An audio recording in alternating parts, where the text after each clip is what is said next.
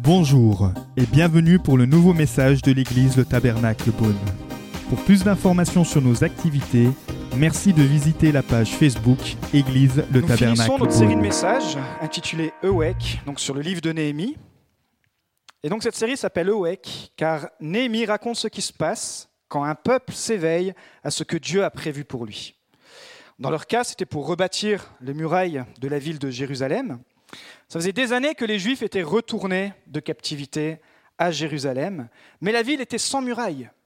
Sans murailles, c'est-à-dire que la ville était sans protection, donc la population était toujours en danger, elle était sans défense, mais il y avait aussi une perte d'identité, une perte culturelle, et tout cela entraînait aussi une perte morale, une perte dans les droits civiques, dans les droits civils, mais aussi une perte spirituelle. Donc le peuple était vraiment, vraiment, vraiment perdu.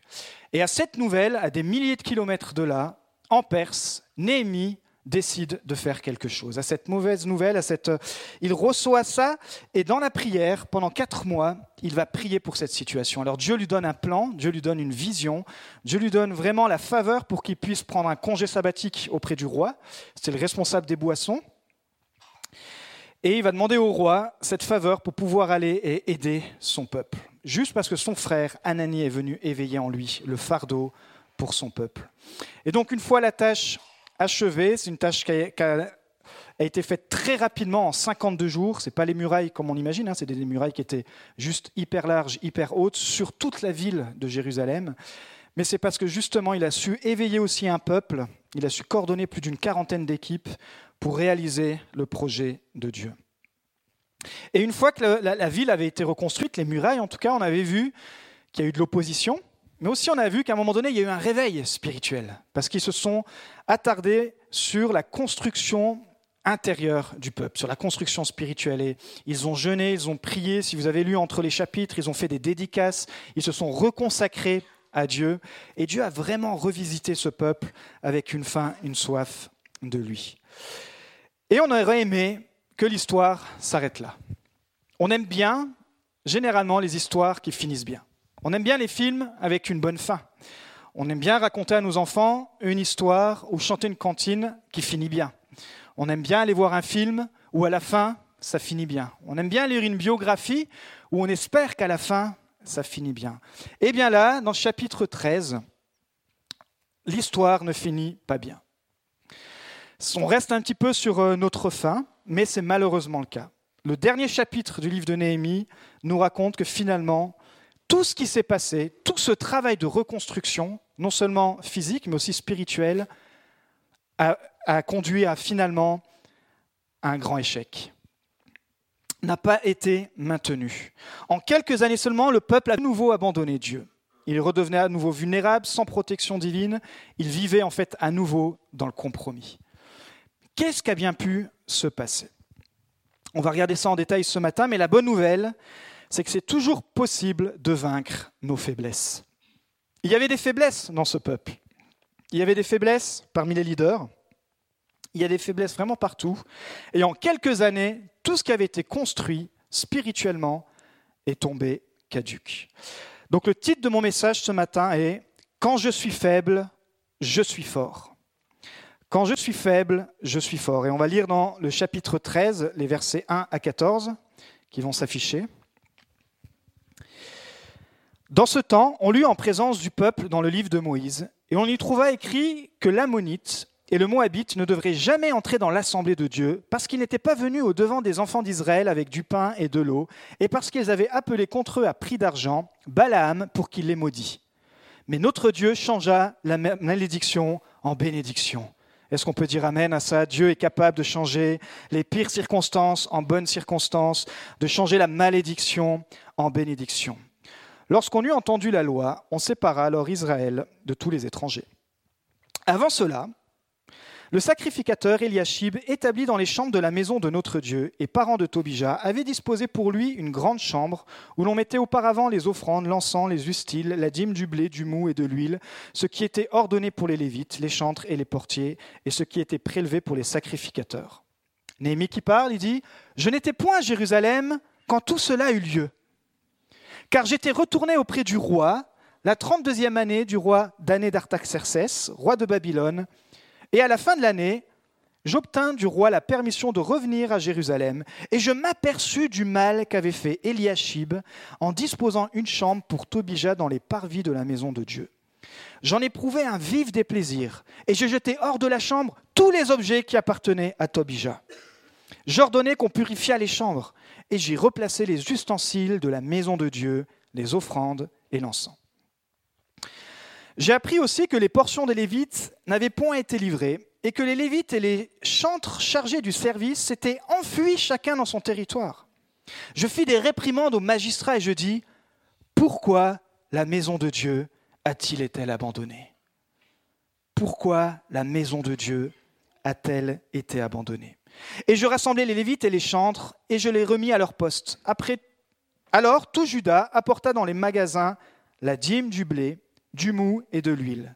Je confiai la surveillance des magasins à Shelemia, le sacrificateur, à Tzadok, le scribe, le scribe et à Pédaja, l'un des Lévites, et je leur adjoignis Anan, fils de Zakour, fils de Matania, car ils avaient la réputation d'être fidèles.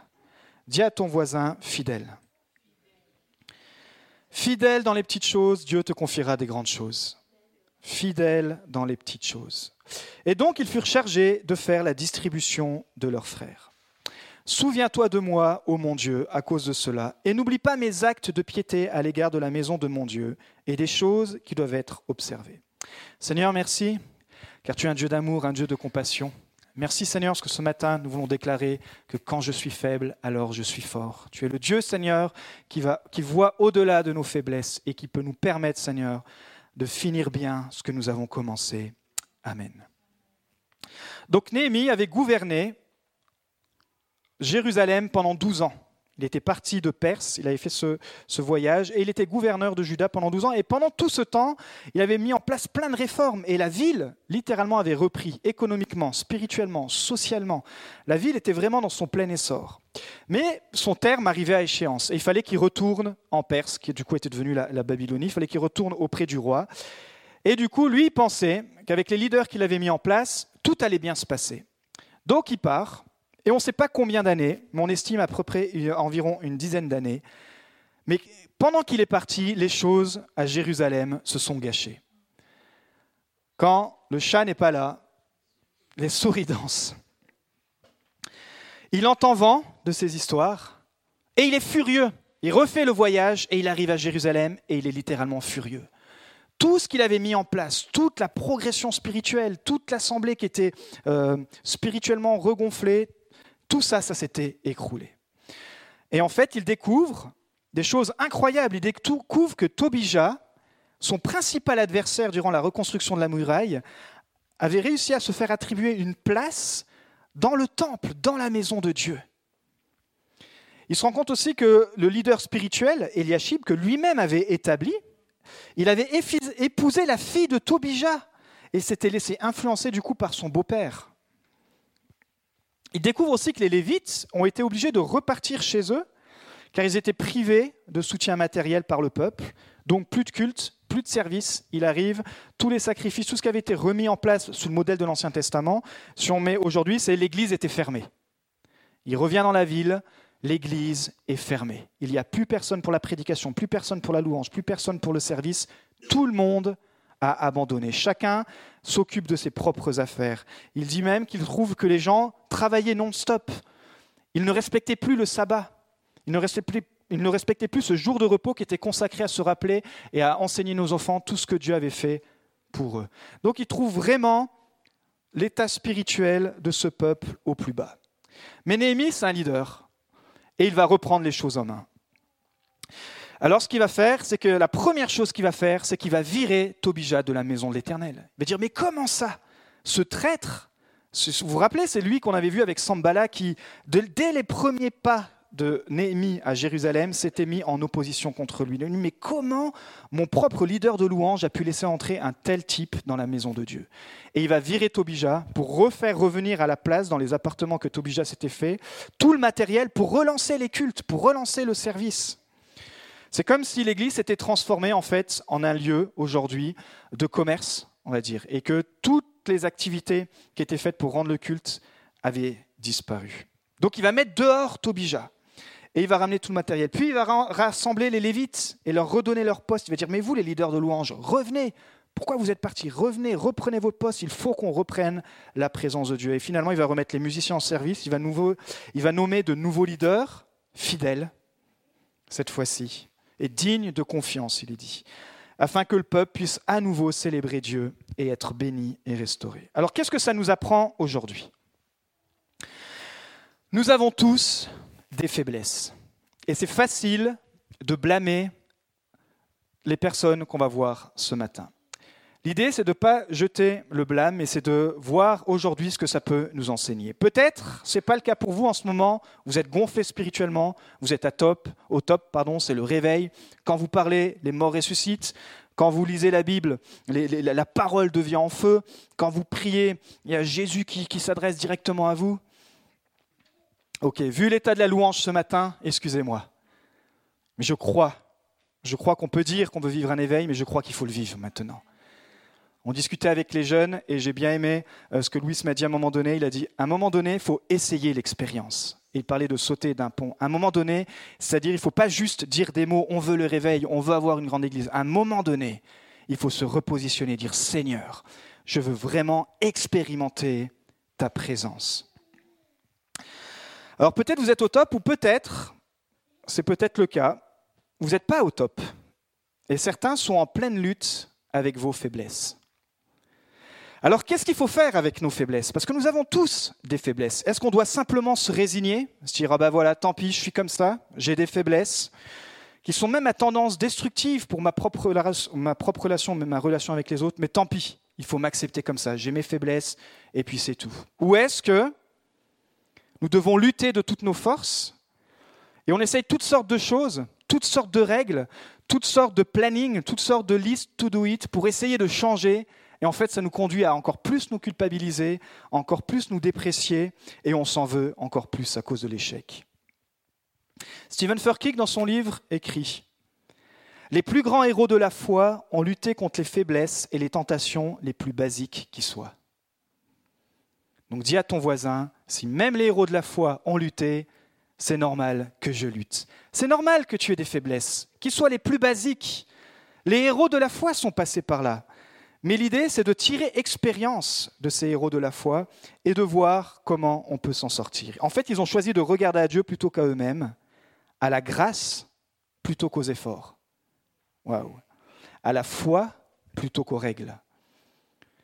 C'est-à-dire à une vie de relation avec Jésus au lieu de simplement à une vie religieuse. C'est très facile hein, d'être un chrétien religieux, même chez les évangéliques. C'est pas parce que je chante fort, c'est pas parce que euh, même je prêche, c'est pas parce que je viens à l'église tous les dimanches que ça veut dire que je ne suis pas dans, mon propre fond euh, bloqué dans cet esprit religieux dans lequel c'est tout fait par mes efforts, c'est tout centré sur moi, et que en fait je n'exerce pas ma foi, je n'exerce pas la grâce. Là, petit à petit, je glisse, je glisse vers la religiosité que Jésus dénonçait. Alors Paul, il exprime comme ceci. Dans 2 Corinthiens 12, je vais vous lire. Il dit, J'ai reçu une écharpe dans le corps, un ange de Satan pour me frapper et m'empêcher de m'enorgueillir. Trois fois, j'ai supplié le Seigneur de l'éloigner de moi et il m'a dit, Ma grâce te suffit car ma puissance s'accomplit dans la faiblesse. Aussi, je montrerai bien plus volontiers fier de mes faiblesses afin que la puissance de Dieu repose sur moi. C'est pourquoi je me plais dans les faiblesses, dans les insultes, dans les détresses, dans les persécutions, dans les angoisses pour Christ. Car quand je suis faible, c'est alors que je suis fort. Paul, le plus grand homme, j'ai envie de dire, du Nouveau Testament, celui qui a écrit les deux tiers du Nouveau Testament, celui qui a eu une rencontre juste incroyable avec Jésus, il était religieux, justement. Il avait l'impression de plaire Dieu en persécutant les chrétiens. Mais un jour qu'il va sur le chemin de Damas pour essayer d'assassiner des chrétiens, Jésus lui apparaît alors qu'il est sur son cheval, comme dans une grande lumière. Il lui dit Je suis celui que tu persécutes. Et il tombe, et pendant trois jours, il va être aveugle, il va jeûner et prier, et il va recevoir, il va être éveillé par Dieu. Mais pas éveillé à une nouvelle religion, éveillé à une relation personnelle avec Jésus qui va complètement changer le cours de l'humanité. Jésus va utiliser un meurtrier pour faire de lui l'apôtre de la grâce. Imaginez-vous un homme si légaliste, un homme qui devait tellement se regarder en se disant mais est-ce que je suis digne d'enseigner les autres? Moi-même, j'ai tué, j'étais là quand Étienne a été lapidé, devant les chrétiens. Waouh je suis faible, mais quand je suis faible, c'est alors que je suis fort. Et voilà la conclusion de Paul. Ma grâce te suffit car ma puissance s'accomplit dans la faiblesse. Écoutez bien, nos faiblesses ne nous disqualifient pas. Au contraire, elles nous qualifient davantage, mais quand nous nous humilions devant Dieu et permettons à sa puissance d'entrer dans notre vie. Quand nous nous humilions devant Dieu et que nous laissons sa puissance, la puissance du Saint-Esprit entrer dans notre vie. Alors on va voir trois types de faiblesses qui peuvent nous parler aujourd'hui et qu'on retrouve dans ce texte pour ne pas reproduire les mêmes erreurs et pour ne pas vivre un éveil et finalement retomber dans le même cycle, éveil, euh, endormissement, éveil, endormissement. Première chose, c'est la faiblesse relationnelle. Une faiblesse relationnelle, et là c'est chez le leader Eliashib. Eliashib avait été désigné comme Néhémie, il avait mis toute sa confiance pour être le, le pasteur de louange de tout le peuple. Et vous savez, c'est le premier qu'on avait lu qui avait reconstruit la porte des brebis. C'est lui qui avait mis tout son cœur pour reconstruire cette porte, pour qu'afin on puisse remettre les sacrifices en place. Donc il avait vraiment l'adoration à cœur. Mais sa faiblesse à lui, c'était les relations il avait du mal à prendre position dans ses relations. Et il vivait dans le compromis. Mais tant que Néhémie était là, tant que son autorité spirituelle était là, ça ne se voyait pas. C'était couvert. Mais le jour où Néhémie va devoir partir, on va voir le vrai caractère et surtout la vraie faiblesse d'Eliashib. Durant cette période, Eliashib, il va faire n'importe quoi. En fait, il n'arrive pas à mettre des limites dans ses relations. Et il va carrément s'associer avec l'ennemi public numéro un des travaux avec Tobija. Il va carrément marier sa fille. Ce gars qui envoyait des lettres de menaces à Néhémie et aux travailleurs. Ce gars qui, quand vous rappelez-vous, la, muraille, il avait réussi à arrêter la muraille à moitié de la construction, c'était Tobija. Et le pasteur de louange, le gars en qui Néhémie avait mis toute sa confiance, se retourne contre lui à cause d'une faiblesse dans ses relations, à cause du compromis, à cause de vouloir plaire aux gens, à cause de ne pas savoir dire non. Donc ce compromis étrange va, apporter un comportement étrange, il va se marier avec sa fille, et il va carrément, dans la maison de Dieu, enlever l'espace qui était réservé pour euh, le culte et faire une place pour le public numéro un, pour Tobija. Et vous savez, dans le début du texte, on a lu qu'il y avait deux peuples dont Dieu voulait que Israël s'éloigne n'est pas du racisme. ces peuples-là avaient été très méchants. Les Ammonites et les Moabites avaient été très méchants avec Israël, et surtout simplement parce qu'ils avaient une mauvaise influence. Donc Dieu a dit mettez des limites avec ces personnes. Ça ne veut pas dire que je les aime pas moi, mais j'ai un plan pour les racheter. Mais vous, vous êtes trop faibles quand vous êtes en relation avec ces gens. faut remonter dans l'Exode, quand, le peuple avec, avec Moïse voulait traverser le pays promis, ils ne voulaient pas les laisser passer. Et ils ont payé un sorcier, ce qu'on a lu Balaam, pour qu'ils maudissent le peuple. Mais Dieu changeait à chaque fois la malédiction du prophète en bénédiction. Alors Balaam et le, roi de les Moabites, etc., ils, se sont dit, il faut qu'on trouve une autre stratégie. Et avec les Moabites, qu'est-ce qu'ils ont fait, les Ammonites? Ils leur ont envoyé des femmes prostituées. Et là, le peuple qui était dans la plaine, qui était à deux doigts de rentrer dans le pays promis, vis-à-vis -vis de Jéricho, ils avaient le pays promis devant eux, ils vont se souiller, parce qu'ils vont aussi adopter leurs idoles, etc. Donc Dieu avait dit, voilà, avec ce genre de peuple, fréquentez-les pas de trop près, parce qu'à chaque fois, ils vous éloignent de moi. À chaque fois, ils vous éloignent de moi. Et voici que Eliashib, qui est censé être un pasteur de louange, qui est censé, euh, est censé connaître la parole de Dieu, qui est censé se rappeler cette histoire, va faire alliance avec un des descendants de cette génération, qui déjà avait montré son opposition à la construction, il va carrément lui faire une place dans la maison de Dieu. Donc Néhémie revient, voit ça, et il dit que quand je m'aperçus du mal qu'avait fait Eliashib en disposant une chambre pour Tobija dans les parvis de, la maison, il fut vraiment furieux. La faiblesse dans la vie d'Eliashib a eu des répercussions sur tout le peuple, parce que son compromis à lui a ruiné toute la vie spirituelle des autres. C'est-à-dire qu'il n'a pas su mettre des limites parce qu'il était trop gentil ou parce qu'il ne savait pas dire non ou parce qu'il recherchait simplement à être aimé. Et l'influence, la mauvaise influence qu'au début il pensait les dominer, il dit Oh, mais Tobija, c'est bon, l'affaire est réglée, il ne me fera jamais de mal et bien finalement, elle est venue influencer sa vie, sa famille et tout son entourage et tout le peuple. Waouh Comment Eliashib en est arrivé là? En tant que personne qui connaissait Dieu, c'est parce qu'il a négligé justement sa relation avec Dieu. Il a, négligé sa relation avec Dieu et du coup il a favorisé sa relation pour le compromis. Écoutez, ce n'est pas ma faiblesse qui est le problème, mais la relation que j'entretiens avec elle. Pense à ta faiblesse majeure, dominante. Ce n'est pas ta faiblesse le problème, mais la relation que tu entretiens avec elle. Exemple, quand j'ai une bonne relation avec Dieu, quand je suis bien dans mes baskets, eh bien, logiquement, je suis bien avec les gens. Pour moi, c'est plus facile de pardonner. Pour moi, c'est plus facile d'être patient. Pour moi, c'est plus facile d'être dans la joie. Quand j'ai une bonne relation avec Dieu, quand j'ai pris mon temps, quand je suis dans, quand je suis dans la paix, ben justement, je suis dans la paix aussi dans tout mon entourage. Et ma famille en profite, mes collègues de boulot en profitent. Toute l'atmosphère que je dégage dépend de cette relation que j'ai eue premièrement à 3h30 du matin avec Dieu. Non, pas 3h30. Vous savez, les pasteurs qui vous mettent la barre comme ça que eux-mêmes ne font pas. Mais quand je deviens moins patient, quand je deviens moins aimant, quand j'ai moins de grâce envers les autres, la grâce c'est quoi? C'est d'offrir quelque chose que l'autre ne mérite pas. Ce n'est pas d'offrir quelque chose parce que la personne le mérite. C'est d'offrir le pardon, par exemple, d'offrir la joie, d'offrir euh, la compagnie, d'offrir euh, mes bras d'amour, même si cette personne ne la, mérite pas. Et eh bien, quand je deviens moins comme ça, je, je me rends compte que c'est parce que je suis moins en relation avec Dieu, que Jésus est moins présent dans ma vie, que Jésus est moins là. Et à chaque fois alors que je me rappelle sa souffrance pour moi, à chaque fois que je me rappelle que Christ a payé pour que je sois sauvé, à chaque fois que je me rappelle que lui a souffert par grâce, alors je me dis waouh, effectivement, comment maintenant que j'ai retrouvé cette notion de grâce, comment je ne peux pas faire grâce aux autres? Et ça, c'est ce que nous apprend le Seigneur Jésus. Or, si ma faiblesse est un péché, Jésus nous invite à confesser, car il nous pardonne. Si ta faiblesse est un péché, Jésus t'invite à résister. D'y résister et le diable fuira loin de nous. Et si ta faiblesse est aussi un péché, il te dit que tu peux triompher, car il dit celui qui est en nous est plus fort que celui qui est dans le monde. Mais si ta faiblesse est un mauvais trait de caractère, alors la bonne nouvelle, c'est qu'en Christ, tu deviens une nouvelle créature. Et pour ceux qui sont chrétiens peut-être depuis longtemps, rappelez-vous, rappelons-nous, nous sommes une nouvelle créature. C'est-à-dire que dans l'ancienne nature, maintenant, il y a une colocation en nous. Il y a la vie du Saint-Esprit. Et il y a cette nouvelle nature avec tous les attributs de Christ. Donc ça veut dire que tu peux être en relation avec Jésus-Christ par le Saint-Esprit.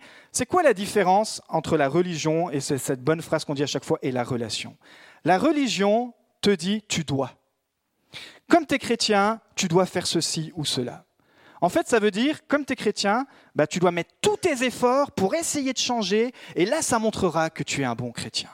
Comme tu es chrétien, tu dois faire ceci ou cela. En fait, comme on échoue parce qu'on dit je dois faire, je dois faire, je dois faire, Paul disait je fais ce que je ne veux, pas et je ne fais pas ce que je veux. Il avait le même dilemme, mais il avait compris la différence entre la religion et la relation.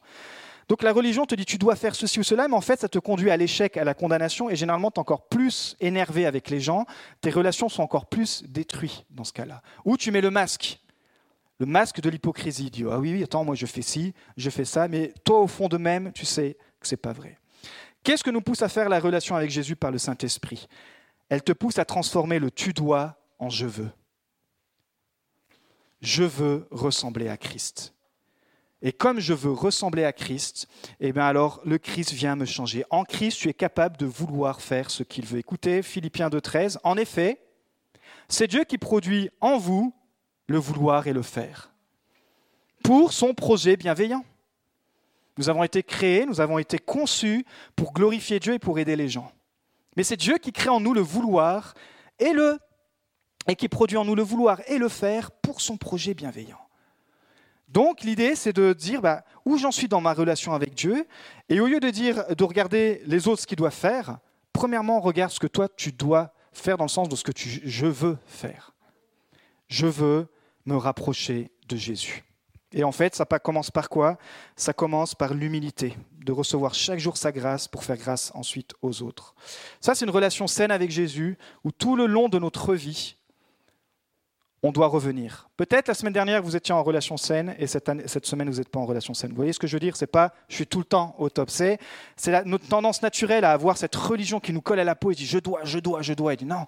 Parce que si tu t'enfermes dans le je dois, tu vas voir que tu, tu ne vas pas vraiment avoir une vie spirituelle euh, épanouie. Mais si tu te concentres sur le je veux ressembler à Christ, alors que tu laisseras vraiment Christ faire sa part, parce que tu pourras compter sur sa grâce. Donc ici, Elachib, sa première faiblesse, sa grosse faiblesse, était la faiblesse relationnelle. Il n'a pas réussi à garder cette relation personnelle avec Dieu et ça, a compromis sa relation avec et faire rentrer quelqu'un dans sa vie qui était nuisible et nuisible aussi pour les autres. Deuxième faiblesse qu'on voit dans ce texte, c'est la faiblesse de l'égocentrisme. Néhémie va dénoncer l'égocentrisme du peuple. Je crois qu'encore aujourd'hui, c'est quelque chose que je dois dénoncer sur ma vie, qu'on doit dénoncer sur notre vie. On est tous égocentriques quelque part. Mais ici, à cause d'Eliashib et son alliance avec Tobija, les leaders spirituels, ils ont perdu confiance en leur leader, justement. Ils ont perdu confiance en Eliashib. Alors, dans leur déception, les Lévites, les musiciens et tout ça, dans leur faiblesse, ils ont pensé qu'à eux-mêmes et ils ont abandonné la maison de Dieu. Ils se sont dit, ah bah, de toute façon, eux font pas leur travail, donc nous non plus, on rentre à la maison on va penser à nous, on va rester dans nos familles, on va rester dans nos foyers. Et alors Néhémie voit ça aussi et il demande des comptes aux magistrats, c'est-à-dire aux leaders de la ville. Et il nous est dit, j'appris aussi que les portions des Lévites n'avaient point été livrées et que les Lévites et les chantres, chargés du service, s'étaient enfuis, chacun dans son territoire. Je fis des réprimandes aux magistrats et je dis, mais pourquoi la maison de Dieu a-t-elle été abandonnée? Waouh Je ne sais pas dans quel état est la maison de Dieu dans ta propre vie ce matin. On peut être dans la maison de Dieu ici, mais on sait que la, première maison de Dieu, c'est le temple du Saint-Esprit, c'est nous-mêmes. Est-ce que Dieu a la place? Ici, ils avaient un beau temple, mais plus personne pour servir. Et ça a mis à, jour, vous savez quoi, le cœur des leaders. Vous savez, parfois on croit que ceux, dans ce cas-là, ils croyaient que ceux qui les servaient, c'était vraiment ceux qui étaient au top de leur spiritualité. Mais en fait, il s'avérait que ces leaders avaient un problème d'égocentrisme. S'avérait qu'au lieu de travailler, même s'ils ne, touchaient pas le financement, parce que c'était le gros problème, ils se sont dit bah, on va compter sur Dieu, parce qu'on le fait premièrement pour Dieu, et à un moment de Dieu va répondre, et on continue de faire le culte, on continue de servir. Ils ont dit non, ils se sont enfuis. Ils ont vu qu'ils allaient plus toucher de fiches paye, les lévites, les musiciens et tout. Ils se sont dit ah non, non, non, bah, nous c'est fini aussi le travail, on rentre à la maison. Et ils ont abandonné la maison pour penser premièrement à leurs propres besoins. Ils se sont dit, ben voilà, maintenant, on va travailler pour nous, pour nos familles, et tant pis pour le temple, tant pis pour le peuple. L'égocentrisme. Leur faille était l'égocentrisme. Ils pensaient premièrement à leur confort au lieu de s'appuyer sur Dieu. C'est durant cette période de test où, encore une fois, Néhémie n'était pas là, que leur cœur a été mis à jour. Et vous savez, Dieu est encore plus exigeant avec ceux qui servent, avec les leaders, avec les leaders spirituels, parce que euh, il veut qu'on puisse grandir et se rapprocher de lui. Mais quand il y a des difficultés, c'est là qu'on voit le vrai cœur d'un leader. Alors pourquoi la maison de Dieu a-t-elle été abandonnée? Nous devons nous poser honnêtement la question. Aujourd'hui, si on regarde le paysage euh, Europe, effectivement, on peut dire que la maison de Dieu en général a été abandonnée. Mondialement, on sent qu'il y a un réveil qui vient. Si on regarde plus à, à notre région, voilà, nous dans notre ville, on sait qu'il y a tellement plus. Et on croit en tout cas que la maison de Dieu, peu importe l'église dans laquelle on va, n'a pas été abandonnée. En tout cas, nous, c'est le message qu'on va avoir ici. Et on doit être honnête avec la question de se poser nous-mêmes maintenant, c'est quelle place vraiment Jésus a dans ma vie? Parce que si tu arrives à répondre à cette réponse vraiment honnêtement, alors tu vas avoir la paix avec toi-même. Est-ce que tu lui donnes juste le reste, le reste de ta journée, le reste de tes pensées, le reste de ta foi? Ou est-ce que finalement tu lui donnes tout? Tu dis Jésus, mais cette année, je parie tout, encore une fois, j'ai envie de dire entre guillemets, je parie tout, je te donne tout, comme on le chante tellement fort, je te donne ma vie, je te donne mon cœur, il ne m'appartient plus, tout que j'ai de meilleur. Ouais, c'est ça, ouais. Ce que j'ai de meilleur est pour toi, Jésus. Non mais franchement, est-ce qu'on lui donne ce qu'on a de meilleur? C'est une question ouverte.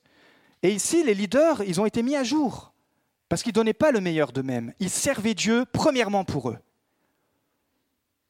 Et c'est ce qu'on veut, c'est ce qu'on ne veut pas dans l'équipe de service. C'est que peu importe le service dans lequel on sert Dieu, on ne sert pas premièrement pour notre propre gloire, on ne sert pas premièrement pour nous faire voir, on sert premièrement Dieu. Et ça, c'est un bon test. Vous savez, dans l'église d'Ilson, on a dit beaucoup de choses, mais une chose que j'aime bien, c'est que tout le nombre d'années, il vous change de service.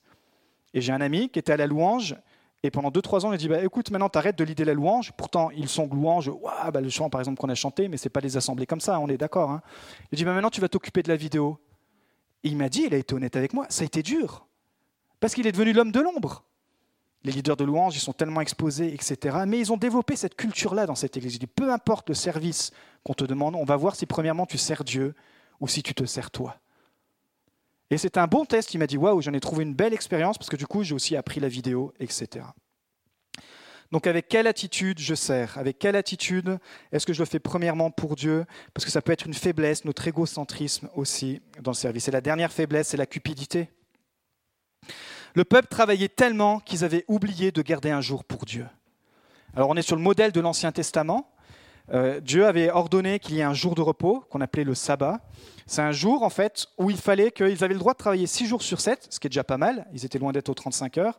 Mais le septième jour, il fallait que, pas juste ils se reposent, ils partent en vacances, et non, ils se reposent spirituellement. C'est-à-dire qu'ils prennent un temps pour penser à Dieu et enseigner à leurs enfants, qu'ils aillent avec l'Assemblée, un temps de repos spirituel. On a tous expérimenté le temps de faire des vacances et de sortir plus fatigué de nos vacances.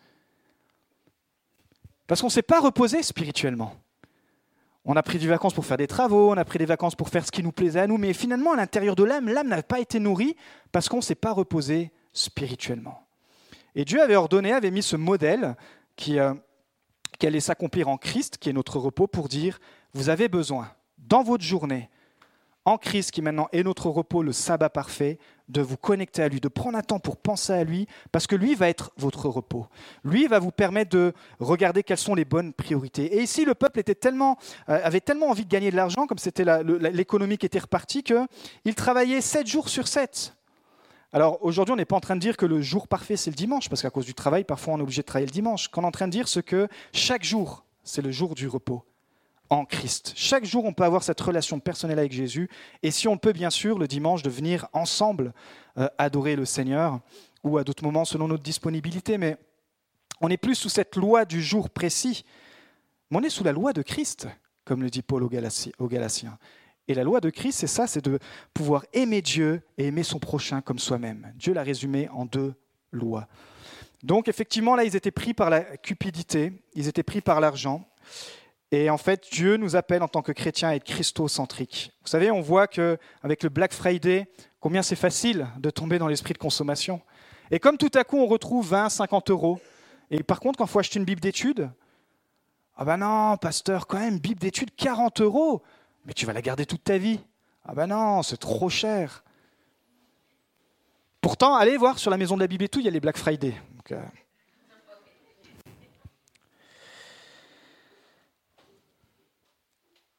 Premier piège, veiller à nos relations. Deuxième piège, ou deuxième faiblesse plutôt, on pourrait dire que des pièges. Première faiblesse qu'on peut voir, qu'on peut se retrouver, c'est la faiblesse de nos relations. La deuxième faiblesse, c'est la faiblesse de l'égocentrisme, d'être tout le temps centré sur nous. Et la troisième faiblesse, c'est la faiblesse de la cupidité, de mettre nos activités matérielles, de mettre toute chose euh, avant Dieu. On va afficher un verset parce que s'il y en a un qui avait beaucoup de faiblesses dans l'Ancien Testament, c'était David. David, franchement, c'était le gars qui avait le plus de faiblesses au monde. Lui, il avait les trois plus les dix autres qu'on n'a pas cités. Parce que il savait pas bien s'entourer. À un moment donné, il n'a pas su bien s'entourer des relations. À un moment donné, il a tellement pensé à lui qu'il a commis l'adultère. À un moment donné, il a tellement pensé à lui qu'il a commis un meurtre. C'était un, homme vraiment qui était partagé, qui était faible. Mais c'est le seul homme dans toute la Bible qui a été appelé l'homme selon le cœur de Dieu. Waouh! C'était quoi sa clé pour être aussi mauvais et en même temps aussi trouvé bon devant Dieu? Regardez comment il l'exprime dans le psaume 26 qu'on va afficher. Rends-moi justice éternelle, car je marche dans l'intégrité. Et voici ce que c'est l'intégrité chrétienne. Je me confie en l'Éternel, je ne faiblis pas. Je me confie en l'Éternel, je ne me faiblis pas. En gros, il est en train de dire, en Christ, c'est quand je suis faible que je suis fort. je me confie en l'Éternel, j'ai une relation personnelle avec Dieu, et alors dans mes faiblesses, il devient ma force. Et voici comment nous examiner nous-mêmes. Il dit, examine-moi, Éternel, mets-moi à l'épreuve, purifie au creuset mes reins et mon cœur. Car ta grâce est devant mes yeux, et je marche dans ta vérité. Et voilà le problème relationnel. Je ne m'assieds pas avec les hommes faux. Dit, voilà, je veux changer d'attitude. Et je ne veux plus m'associer, je ne veux plus faire de compromis, je ne m'assieds plus avec ces personnes qui sont fausses. Je ne vais pas avec les hypocrites.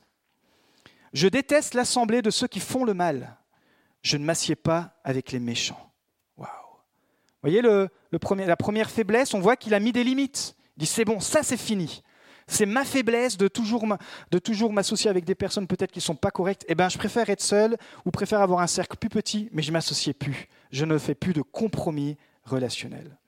Je lève mes mains en signe d'innocence et je fais le tour de ton hôtel pour exprimer ma reconnaissance et raconter toutes tes merveilles. Voilà le cœur d'un adorateur qui n'est pas centré sur lui, mais qui est centré sur Dieu. Un cœur d'un adorateur qui a une tendance égocentrique, qui lutte avec lui-même et qui dit, bah voilà, non, je veux me rendre à l'autel. Il dit, Éternel, j'aime la maison où tu résides, le lieu où ta gloire habite. Donc ça, c'est disponible à n'importe quel instant. Parce que l'humilité, c'est le chemin le plus facile pour accéder à la relation personnelle avec Dieu. Le problème n'est pas notre faiblesse, mais la relation que nous entretenons avec elle. Nous avons tous des faiblesses, mais qu'est-ce qu'on va choisir de faire avec elle? Quelle relation on va choisir d'entretenir avec elle? Si je regarde à moi-même, alors je vais finir par me décevoir. Si je regarde avec Jésus, je vois que lui, il a vaincu toutes les faiblesses. Quand je suis faible, en Christ, je suis fort. Alors comme dit David, et on peut le dire ensemble, je me confie en l'Éternel, je ne faiblis pas.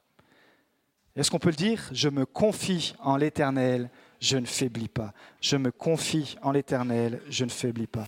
Levez-nous, nous allons terminer par la prière ce matin. Nous espérons que vous avez apprécié le message de cette semaine. Pour plus d'informations sur notre Église, Merci de visiter la page Facebook Église le Tabernacle Beaune.